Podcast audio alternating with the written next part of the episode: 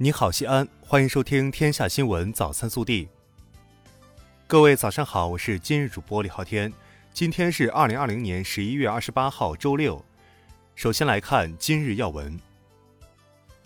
国家主席习近平二十七号在第十七届中国东盟博览会和中国东盟商务与投资峰会开幕式上致辞。习近平强调，当今世界正在经历百年未有之大变局。各国人民的命运从未像今天这样紧密相连。中方视东盟为周边外交优先方向和高质量共建“一带一路”重点地区，愿同东盟推进各领域合作，维护本地区繁荣发展良好势头，建设更为紧密的中国东盟命运共同体。本地新闻：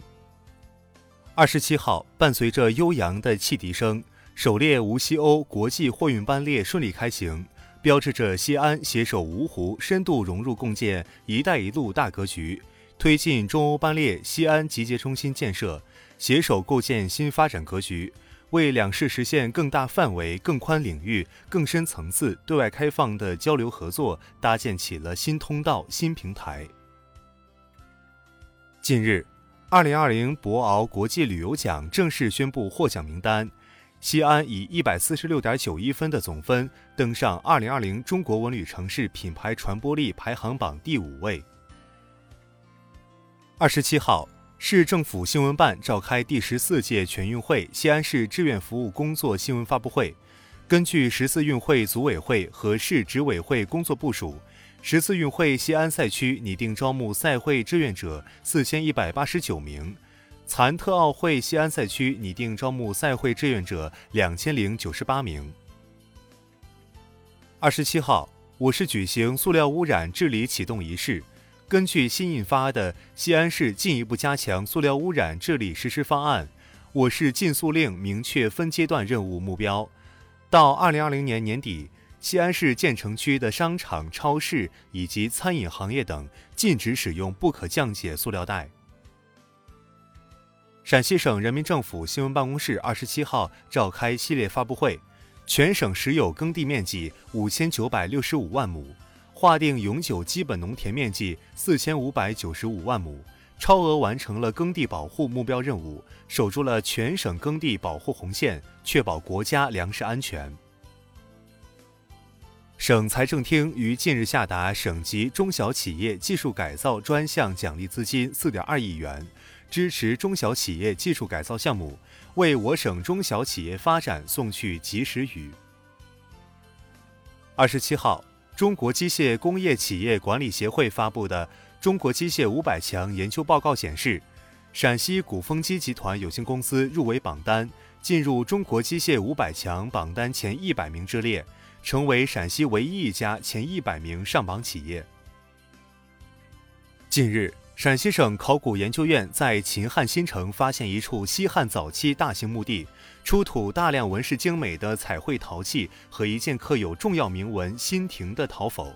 见证了两千多年前秦汉时代的艺术成就和政权更迭。近日，空军军医大学西京医院心血管外科结构性心脏病微创治疗团队再次在老年主动脉瓣膜疾病中开创先河。采用国内领先的心血管 3D 打印技术进行多模态影像评估，成功为73岁老年主动脉瓣狭窄患者实施国内首例国产球扩瓣经导管主动脉瓣膜置换术。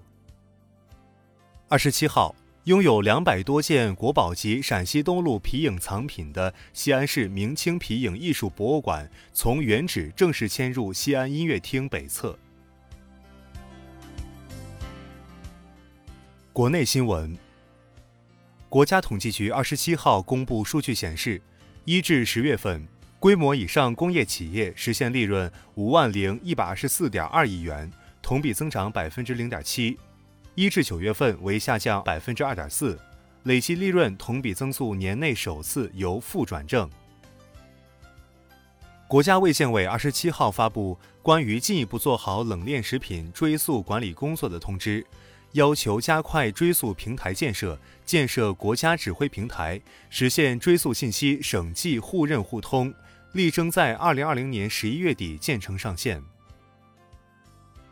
近日，生态环境部、商务部、国家发展改革委、海关总署发布关于全面禁止进口固体废物有关事项的公告。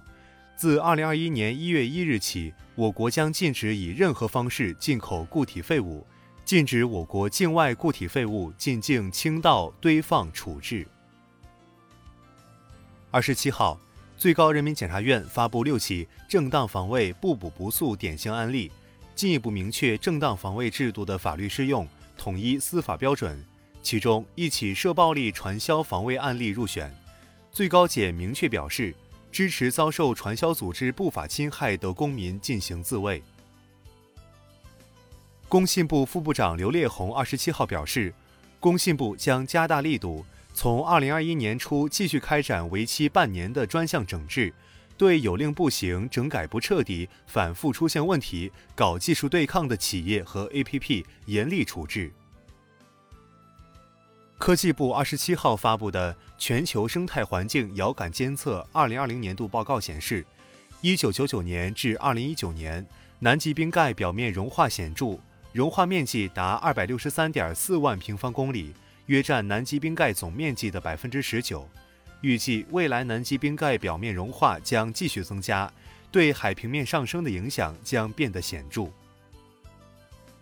在此前顺利完成的冰城大筛七日后，天津滨海新区将于十一月二十八号至三十号对六类重点人群开展第二次核酸检测筛查工作。此外，内蒙古自治区满洲里市发布公告，为进一步排查风险。自二零二零年十一月二十七号十四时起，开展第二轮全员核酸检测。二十七号，福建莆田发生一起交通事故，一辆水泥搅拌车与一辆农用车发生碰撞，造成农用车上八名成员当场死亡，一名成员送医抢救无效死亡，另有七名成员受伤送医救治。目前，事故车辆双方驾驶员均已被警方控制。相关事故原因调查及善后工作正在有序进行中。以上就是今天早新闻的全部内容，更多精彩内容请持续锁定我们的官方微信。明天不见不散。